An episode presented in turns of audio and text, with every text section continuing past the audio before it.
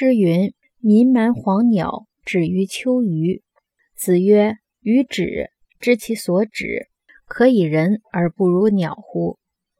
民蛮即绵蛮，是鸟鸣声的意思。黄鸟是一种小鸟。秋鱼是指山丘的一角。予止是指对于居住的地方。可以人而不如鸟乎中的“可以”是何以和为什么的意思。连起来的意思就是《诗经·小雅·绵蛮》中说：“鸣叫着的黄鸟栖居于山丘的一角。”孔子说：“小鸟对于自己居住的地方尚且知所选择，为什么人比鸟还不如呢？”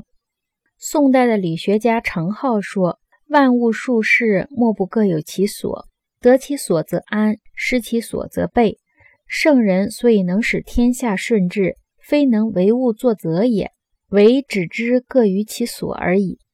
只有万物万事都能够各安其所，才能够真正治理好天下。这一部分是第三章的第一节。